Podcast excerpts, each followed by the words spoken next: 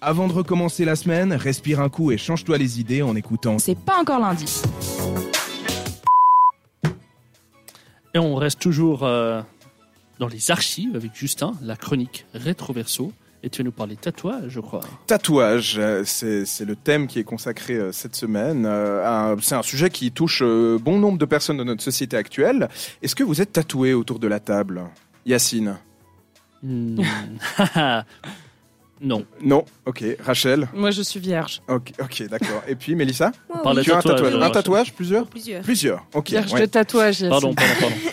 Vous le savez peut-être ou pas, mais aujourd'hui, 6 novembre, marquait le dernier jour du Salon international du tatouage qui se tenait tout ce week-end à Paris euh, pour des rencontres, des séances évidemment, et un partage général autour de cet art pictural qui s'est considérablement démocratisé et popularisé depuis ces dernières années. En témoignent tous les motifs qu'on peut observer au quotidien sur les parties visibles des gens qu'on rencontre ou encore à la plage l'été. Et je me suis dit que c'était l'occasion de revenir un peu sur les prémices de cette démarche.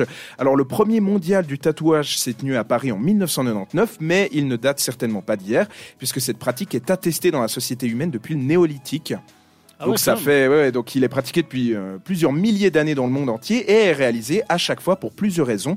Je vous propose d'en écouter une liste non exhaustive avec ce premier extrait, une archive INA de 1978 sur l'art du tatouage qu'on associe au début dans les années 60 quand il commence à apparaître un peu en France.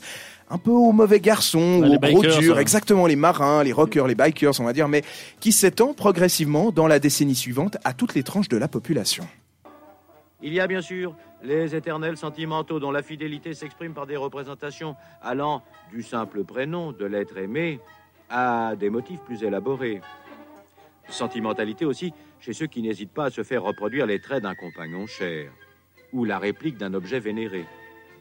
Il touche enfin à l'idolâtrie lorsqu'il permet à des fans de faire corps, euh, si l'on peut dire, avec leur idole, qu'elle soit artistique ou politique. Passons sous silence euh, l'érotisme et la pornographie, ils ont leurs adeptes. Mais relevons également les facétieux, comme celui-ci qui a transformé son nombril en trou de gruyère, ou d'autres, partis sans doute à la recherche de l'inusable. Il peut être encore le tatouage une manifestation de foi religieuse, un code secret, un repère d'affiliation. Voilà, donc beaucoup, beaucoup de raisons, de motivation et de signification, mais dont le dénominateur commun est sans doute la passion. Bon, celui qui a fait un trou de gruyère euh, au niveau de son nombril, je sais pas trop, mais Il est malaisant. Il aurait pu le faire ailleurs. à hein. la fin, C'était un trou de gruyère. c'est ça, à la fin du reportage, le journaliste nous informe qu'il n'est plus une marque indélébile et qu'il est possible de se le faire enlever, ce qui était euh, quand même assez euh, novateur pour l'époque quand c'est apparu. Euh, je sais pas pour vous pourquoi on se tatoue en soi. euh, Qu'est-ce que ça représente? Peut-être Mélissa, je peux te demander Parce que Alors moi, c'est tous des tatouages en rapport avec ma passion, qui est la musique. En Ok, fait. Donc euh, ouais. voilà. donc c'est quelque chose, c'est un symbole Oui, fort oui. pour toi. Oui. Et, et c'est toujours ce motif que, Oui. tu as avec toi. ouais. Ouais, ouais. Il y a en tout cas une, désormais une- toute une dimension esthétique, artistique même, qui a séduit euh, énormément de personnes, dont nous, les Suisses. Et je vous propose un deuxième extrait, cette fois d'un jeune homme qui nous parle de ce que le tatou euh, représente pour lui. Moi, euh, euh, au bout d'un- certain temps, euh, quand, euh, quand j'en ai pas, je- j'ai peut-être pas les, moyens de le, faire, ben, c'est comme une drogue, le tatouage. C'est comme une drogue. Ça, ça démange, on sent qu'il y a, il y, a, quelque chose qui nous manque, on a envie de se faire piquer. C'est peut-être par ma- masochisme, je sais pas. euh, mais ça, des fois, ça démange, on a envie, comme ça.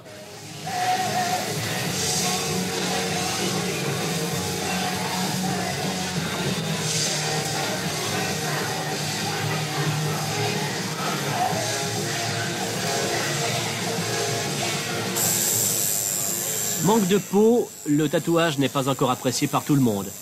Si vous aspirez à devenir policier, par exemple à Genève, vous serez obligé de l'enlever ou de le camoufler.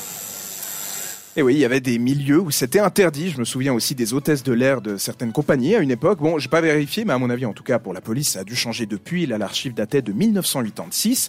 Enfin, pour le côté verso de cette chronique, actuellement on dénombre plus de 5000 salons de tatouage en France, contre une vingtaine dans les années 80. C'est dire le succès de cette pratique. Autre preuve de cet engouement, comme nous le rappelle Lina, l'année dernière, un Français sur cinq était tatoué, soit 20% de la population. Euh, L'homme qui en compte le plus dans ce pays est un enseignant de 35 ans s'appelle Sylvain Hélène, surnommé Freaky Hoodie sur ses réseaux sociaux, où il partage son expérience. Mais on peut citer encore le nom de Lucky Diamond Rich, un néo-zélandais qui est l'homme le plus tatoué du monde, avec la totalité de son corps recouvert d'encre. Et oui. Même, les yeux, je crois. Euh, pas les yeux, lui. Le- L'enseignant, l'enseignant français, oui, mais lui, pas les yeux. Mais c'est quand même 100% de son corps. Et oui, même ce que vous pensez, je vous vois venir. Euh, et du côté helvétique, C'est fréquent aujourd'hui. Pour Même Bastos s'est fait tatouer un salamèche Ah oui, qui oui, évolue. oui, euh, oui, ah, mais mais il y a de tout, il y a de tout. Et, et du Et il côté est tatoué où, le salamèche Là en bas, ça évolue en même temps. et Il l'a montré sur Oh, ses réseaux. Ah ouais Évolution, évolution. Et voilà, bah, il y en a qui sont vraiment passionnés jusqu'au point de s'en faire partout sur le corps. Et du côté helvétique, pour en citer un que certaines personnes connaissent sûrement, on a le journaliste de la Tribune de Genève à la retraite, Étienne Dumont, très adepte de la modification corporelle, avec tout de même 95% de la surface de son corps couvert de, sa- de tatouages. Vous pourrez aller chercher par vous-même si ça vous intéresse. Et n'oubliez pas que le tatouage, on le fait avant tout pour soi. Et euh, du coup, on en profite pour faire un, passer un petit coucou à tous les gens, à tous nos auditeurs, que vous soyez tatoués, ou pas, d'ailleurs, pour le coup. Et on va rester toujours en musique avec euh, Hey Boy. Retrouve le meilleur de C'est pas encore lundi en podcast sur cette radio.ch.